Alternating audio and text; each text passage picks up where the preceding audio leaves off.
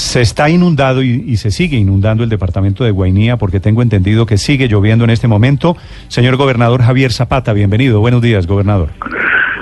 Buenos días a todos y a todos los oyentes. Gobernador, ¿qué porcentaje de Guainía está inundado? Bueno, el día de hoy nuestras estadísticas está en que el río ha subido o está en la medida de 14.53 centímetros. Eh, manifiesta eh, el río cada día subir 10, 12 centímetros de inundación.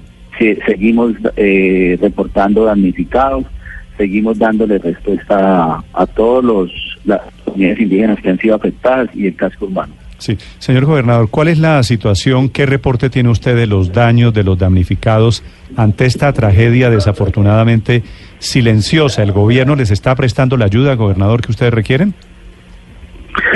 Eh, sí, pues primero, eh, dentro de esta emergencia que estamos en un 45-50% de inundación, donde precisamente se afecta la parte agrícola. Eh, recordemos que el departamento de Guainía, eh, en una alta posición poblacional, es pueblos indígenas que su sustento eh, diario, su seguridad alimentaria es a través de los llamados conucos o parcelas que han sido afectadas y también pues el área urbana o el municipio ha sido afectado en el tema agrícola por las diferentes fincas que han sido inundadas. La respuesta del gobierno nacional eh, la hemos recibido a través de la Unidad Nacional de Gestión del Riesgo, con ayudas eh, humanitarias a través de kits de aseo, kits de alimentos, pero sin embargo eh, es tanta la magnitud de la emergencia que como departamento y como municipio hemos llegado al tope dentro de la capacidad financiera y logística. Eh, la unidad sí ha enviado algunas ayudas, pero pues, requerimos más ayuda del gobierno nacional, no solamente ahorita de, de, la emergencia, de la, sino también posterior a esta. Sí, eh, gobernador, ¿desde cuándo están eh, inundadas estas zonas de Guainía? Y hoy la situación, ¿cuál es para algunas familias? ¿En qué punto están? ¿Ya, ya el estado es crítico o todavía tienen algún tipo de aguante? Bueno, eh, la inundación se presenta ya hace más de, hace dos meses empezó el río a su a, a presentar los niveles nunca de hace 40 años que no se han presentado eh, por lo cual ya se, eh, se instaló desde hace mes y medio el puesto de mando unificado con respuesta de toda la institucionalidad. Eh, nos ha tocado evacuar considerablemente desde el área rural comunidades indígenas aquí al urbano inicialmente. en algunas comunidades que hacen presencia aquí en el casco urbano, reubicándolos ahí, unos, algunos en donde familiares, y estamos, estamos con un instalado para la atención de, de, los damnificados. Gobernador Zapata, ¿cuál es la controversia precisamente con el eh, director de la Unidad de Gestión de Riesgo? Usted ha publicado en sus redes sociales que pues ha habido un fuerte pronunciamiento de parte suya justamente pidiendo que los recursos de regalías no simplemente sean los que se adopten para, las para la emergencia, sino que haya unos recursos adicionales. ¿Cuánto dinero adicional están pidiendo ustedes al gobierno nacional y qué le ha respondido Carlos Iván Márquez después de esta última solicitud? Bueno, sí, eh, gracias por la pregunta. Eh, en estos momentos, eh, la comunidad en general del departamento del Guainía solicitamos ayudas, ayudas humanitarias, respuesta a la emergencia que estamos viviendo hoy, hoy. El doctor Iván Márquez sale en un medio diciendo, señor gobernador, usted tiene tres millones de pesos para mitigación y para prevención pero resulta que eh, no es el recurso que necesitamos ahorita, necesitamos el recurso de la para atender la agencia. Entonces yo lo que le pido a él muy respetuosamente que me deje ejecutar esos recursos en la emergencia, en las ayudas humanitarias. Por eso es que he salido en los medios a pedir ayuda, porque no tenemos ya la capacidad para atender la emergencia en temas de kit de aseo, en temas de kit alimentarios, en temas de, de medicina, en temas de frazadas.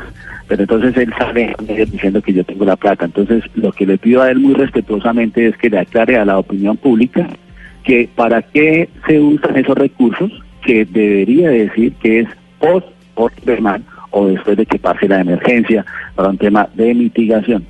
La comunidad aquí en general, el departamento del Guainía, los habitantes ahora se vuelcan a mí y me dicen, gobernador, usted no gasta esa plata. Entonces, le he pedido muy respetuosamente que hasta el momento no ha dado esa aclarar, aclarar ese, eh, ese pronunciamiento que hizo en el medio y decirle a la comunidad. Además, creo que ese no era la respuesta del director y con todo respeto se lo digo porque eh, es mi amigo. No debería ser el medio para decirme, eh, por el medio a decirme a mí que tengo la plata. Debería haber sido una llamada, yo He ido he ido constantemente al Gobierno Nacional, al Ministerio de Hacienda, al Ministerio de Ambiente, mm. a la misma Unidad Nacional de Gestión del Riesgo y les he dicho, necesitamos dinero para ejecutar a través de la emergencia. Y la manifestación es, gobernador, usted no se puede gastar un solo peso en la atención de la emergencia. ¿Y por qué no se podría gastar un solo peso en la atención de la emergencia?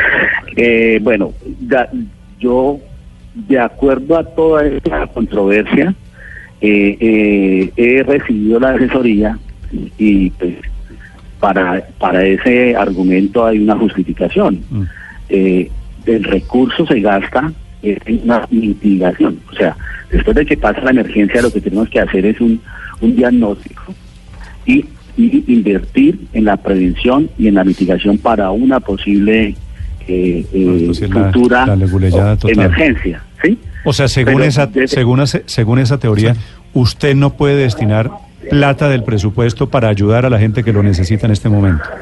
Desafortunadamente no.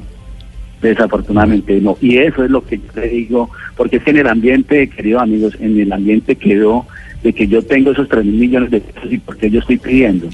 Entonces es lo que yo quiero que el doctor Iván Márquez eh, le comunique otra vez a la opinión pública y más aquí a, los damnificados, que es lo que más Espero que lo estén, que lo estén escuchando. No podemos jugar con ellos. Esto es increíble porque estamos hablando de miles de damnificados, más de 7 mil personas damnificadas solamente en el área urbana del municipio de Inírida, que es la capital de Guainía. Son 15 mil familias en diferentes partes del departamento, una situación verdaderamente dramática y con un manejo administrativo muy típico de las leguleyadas que ocurren en Colombia. Señor gobernador, gracias por acompañarnos. Los acompañamos y le deseo mucha suerte, gobernador, atendiendo esta emergencia. A ustedes muchas gracias, han estado muy atentos. Eh, enviarles un saludo muy especial a todos los colombianos que se han vinculado con esta campaña. Eh, seguimos aquí eh, atentos a la información, eh, atendiendo también a los damnificados. Dios bendiga y un fuerte abrazo.